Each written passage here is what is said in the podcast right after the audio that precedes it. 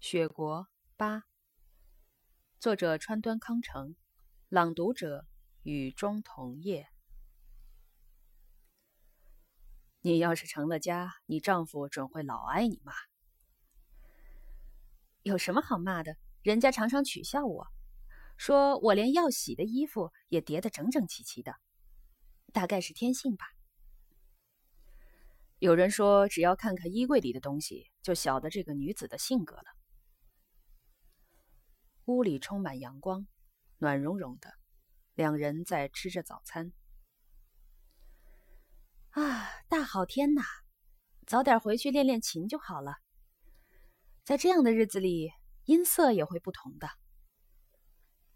居子仰头望了望晴朗的天空，远处的崇山叠峦迷迷蒙蒙的罩上了一层柔和的乳白色。岛村想起按摩女的话，就说。在这里练也行。居子听后站起来，往家里挂电话，叫家里人把长歌的本子连同替换的衣裳一起拿来。白天见过的那家也会有电话吧？岛村一想到这个，脑海里又浮现出叶子的眼睛来了。那位姑娘会给你送来吧？也许会吧。听说你同那家少爷订了婚？哎呀，什么时候听到的？昨天。你这个人真奇怪，听到就是听到嘛，为什么昨天不说呢？但是这回不像昨儿白天。居子淡淡的笑了。除非是瞧不起你，不然就很难开口。胡扯！东京人净爱撒谎，讨厌。瞧你，我一说你就把话岔开了。谁把话岔开了？那么，你把他当真的啦？当真的了。又撒谎了！你明明不会把他当真，却……当然，我觉得有点不能理解。可是有人说你是为未婚夫赚点疗养费才去当艺妓的。哎，真讨厌，简直就像新派剧了。什么我们订了婚？那是瞎说，有好多人是这样认为的。我不是为谁才去当艺妓，可是该帮忙的还是要帮忙嘛。你说话净绕弯子。我明说吧，师傅也许想过要让少爷同我成婚，可也是心想而已，嘴里从来也没有提过。师傅这种心思，少爷和我也都有点意识到了。然而，我们两人并没有别的什么，就是这个样子。真是青梅竹马呀。嗯，不过我们是分开生活的呀。我被卖到东京时，只有他一个人来给我送行。我最早的一本日记开头就记着这件事儿。你们俩人要是在那个港市待下去，也许现在就在一起生活了吧。我想不会有这种事，是吗？还是不要为别人的事操心好。他已经是快死的人了，但是在外面过夜总不好吧？瞧你说这种话多不好呀！我爱怎样就怎样，快死的人了还能管得着吗？岛村无言以对。然而居子。还是一句也不提叶子的事，为什么呢？另外就说叶子吧，他就连在火车上也像年轻母亲那样忘我的照顾这个男人，把他护送回来。今早他又给同这个男人有着微妙关系的居子送替换衣裳来，他心里又是怎么想的呢？岛村不愧是岛村，他又陷入了遐思。居姐，居姐。这时传来了那位叶子低沉、清澈而优美的喊声。嗯，辛苦了。居子站起来，走到隔壁三铺席大的房间里。叶子，你来了。哎呀，全都拿来了，这有多重啊？叶子没有言声，就走回去了。驹子用手指拨断了第三根弦，换上新弦后，把音试调好了。此时，岛村已听出他的音色十分清越，但打开放在背炉上鼓鼓囊囊的包袱一看，里面除了普通的旧乐谱以外，还有二十来册除家迷妻的文化三弦谱。岛村感到意外，拿在手里说：“就靠这些玩意儿练习？可不是，这儿没有师傅，没法子呀。家里不是有个师傅吗？”中风了，就是中风了，还可以动嘴吗？说话也不清楚了。不过舞蹈嘛，他还可以用尚能动的左手给你矫正。可三弦琴听起来令人心烦。你怎么知道的？当然知道了。良家女子倒不算什么，艺妓在这偏远的山沟里还能这样认真练习。乐谱店的老板知道了也会高兴的吧？陪酒时主要是跳舞，后来让我去东京学习，也是学的舞蹈。三弦琴只模模糊糊记得一点儿，忘了也没人给指点，就靠乐谱了。歌谣呢？歌谣嘛，是在练舞时听熟的，算是勉强凑合吧。可是新歌大多是从广播里学来的。也不知行不行，其中还掺进了自己的唱法，一定很可笑吧？而且在熟人面前唱不出口，要不是熟人，还能放开嗓门唱唱。他说的有点羞羞答答，摆好架势，好像在说“来吧”，就等着对方点歌，直勾勾地盯住岛村的脸。岛村突然被他的气势压倒了。他在东京闹市区长大。对歌舞伎和日本舞自幼耳濡目染，暗记了一些长歌的歌词，自然就听会了。他自己没有学过，提起长歌，立即联想到舞蹈的舞台，而不是艺伎的研习。真讨厌，你这个客人真叫人不自然。橘子轻轻地咬着下嘴唇，把三弦琴放在膝上，一本正经地打开练习谱。简直判若两人了。这个秋天就是看着谱子练习的。这是劝进账的曲子。突然间，岛村脸颊起了鸡皮疙瘩，一股冷意直透肺腑。在他那空空如也的脑子里，充满了三弦琴的音响。与其说他是全然感到意外，不如说是完全被征服了。他被虔诚的心所打动，被悔恨的思绪所洗刷了。他感到自己已经没有力气，只好愉快地投身到居子那艺术魅力的激流之中，任凭它漂浮、冲击。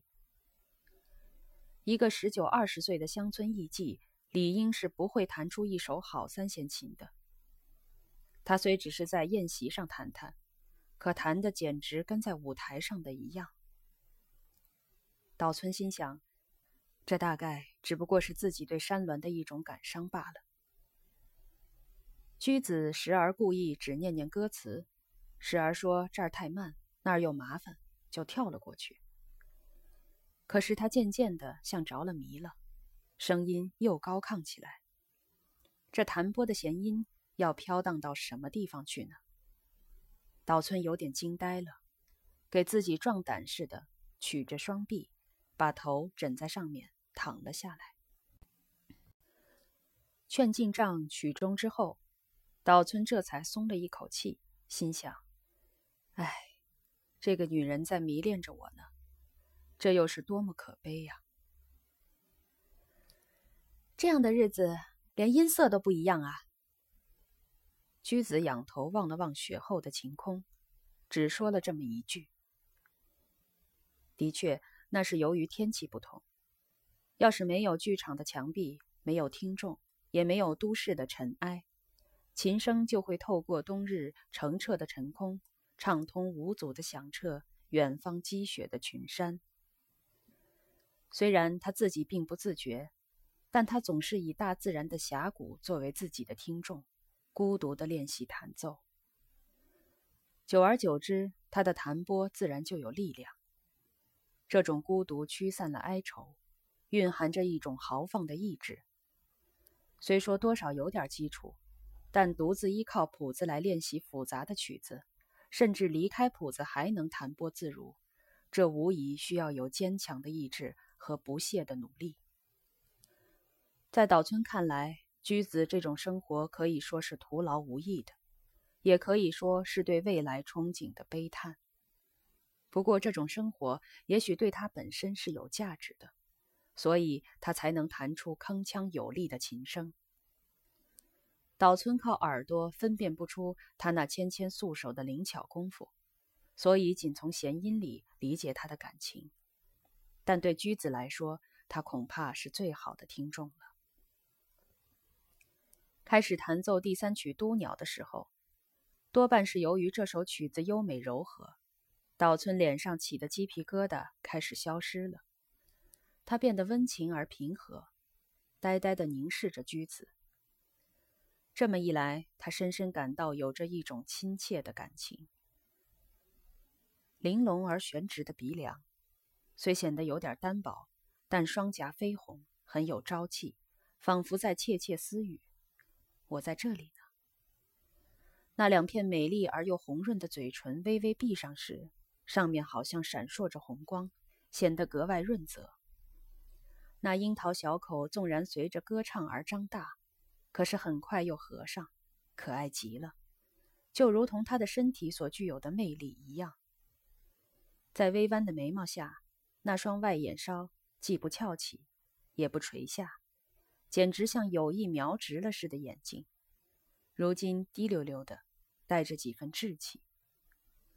他没有施白粉，都市的艺伎生活却给他留下惨白的肤色，而今天又掺入了山野的色彩，娇嫩的，好像新剥开的百合花，或是洋葱头的球茎，连脖颈也微微泛起了淡红，显得格外洁净无瑕。她坐姿端正，与平常不同，看起来像个少女。最后，他说：“现在再弹奏一曲。”于是看着谱子，弹起了新曲《谱岛》。弹完之后，他把拨子夹在琴弦上，姿势也就随便了。他突然变得百媚千娇，十分迷人。岛村简直不知该说什么。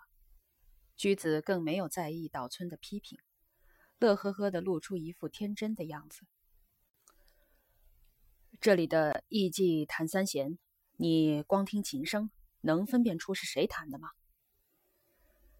当然能分辨出来，还不到二十人嘛。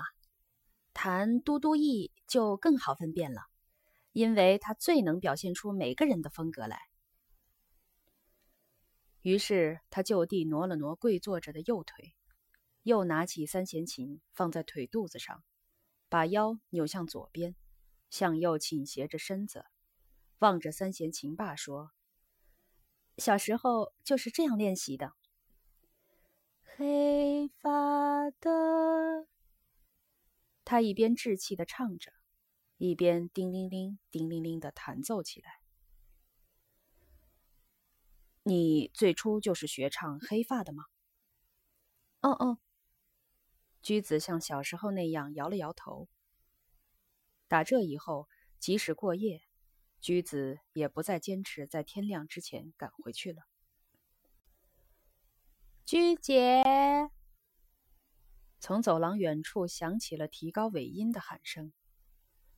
居子把客栈的小女孩抱进被炉里，一心陪着小女孩玩。直到快晌午，才带着这三岁的小女孩去洗澡。洗完澡，他一边给小女孩梳头，一边说：“这孩子一看见艺妓，就提高尾音喊‘居姐，居姐’的。无论是看照片还是图片，凡有梳日本发髻的，他就认为是居姐。我很喜欢孩子，因此很懂得孩子的心理。我说，小军。”到居子姐家里去玩好吗？